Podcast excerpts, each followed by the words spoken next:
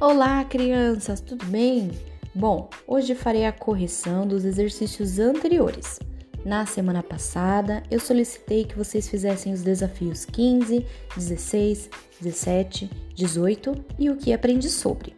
No exercício 15, ele fala bastante a respeito do cultivo da cana-de-açúcar, do, dos canaviais, dos engenhos e também do trabalho dos africanos, que naquela época eram escravizados pelos portugueses. Já falamos um pouquinho a respeito desse assunto, acredito que vocês tenham se apropriado ainda mais desses conhecimentos com os vídeos propostos e conseguem com certeza responder os, os, os exercícios A e B do número 15. Mas vamos lá que nós faremos juntos. Confere aí o que você respondeu.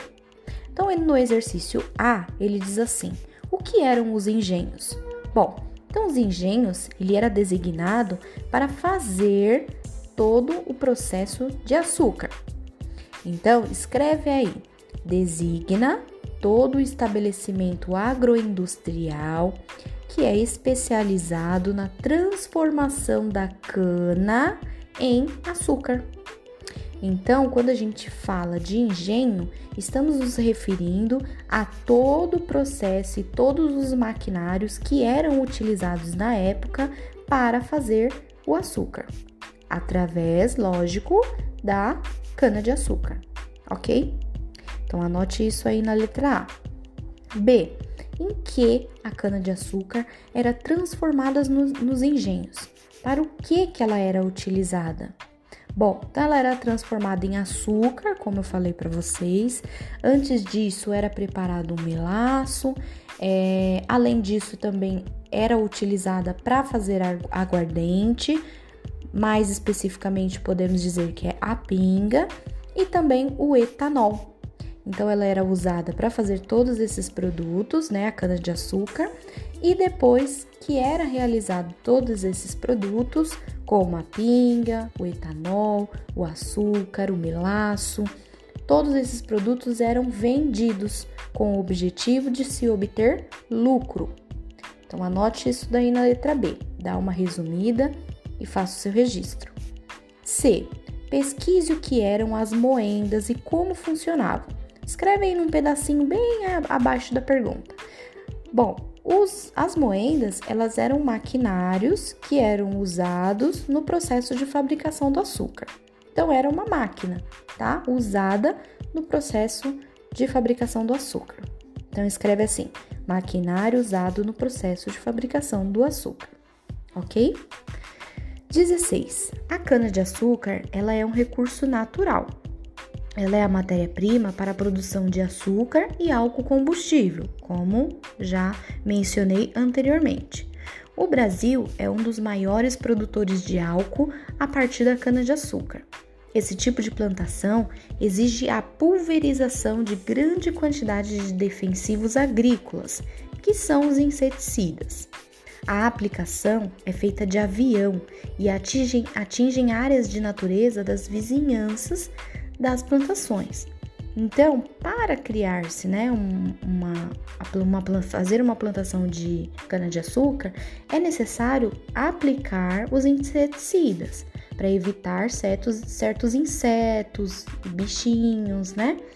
E por isso, o problema é que como é aplicado através de avião, esses inseticidas, eles vão parar no solo, eles vão parar nas plantações vizinhas, e isso não é legal porque acaba contaminando o solo, acaba contaminando as plantações vizinhas, né?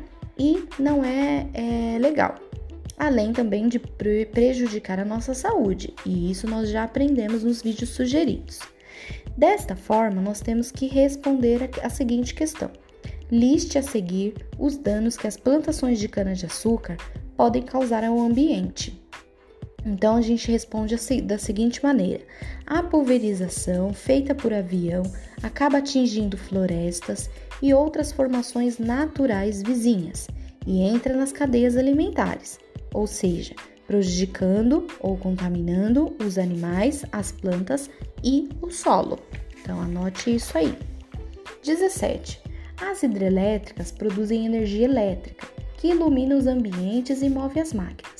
Para represar o rio, é construída uma barragem e a água represada invade uma grande área. Que danos essa construção de hidrelétricas causa no ambiente?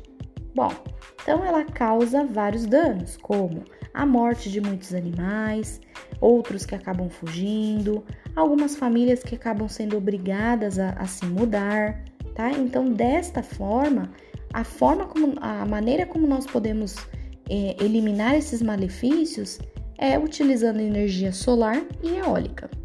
Então, esses são os principais danos causados pela construção da hidrelétrica, que é a morte de muitos animais, outros que fogem e até também as famílias que acabam sendo obrigadas a se mudar.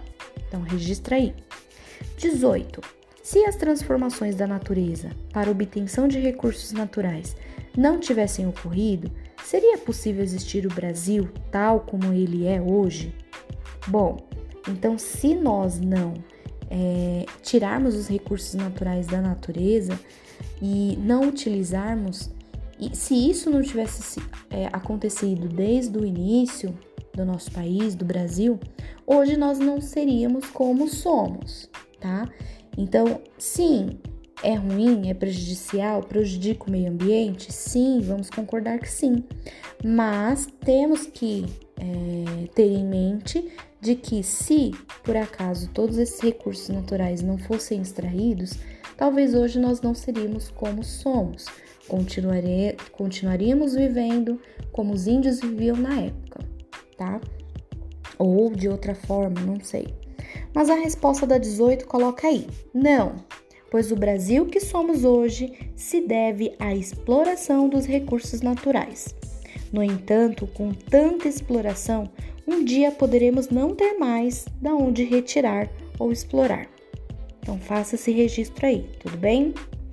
Na questão do que aprendi sobre, é para vocês realizarem um texto. Esse texto é um texto pessoal, onde vocês irão registrar a, a opinião de vocês e tudo que vocês aprenderam ao decorrer desta unidade. Então, escreva aí esse texto, levando em consideração os recursos naturais e a seguinte questão proposta pelo livro: Será que um dia não existirão mais florestas, as matas e os outros ambientes naturais?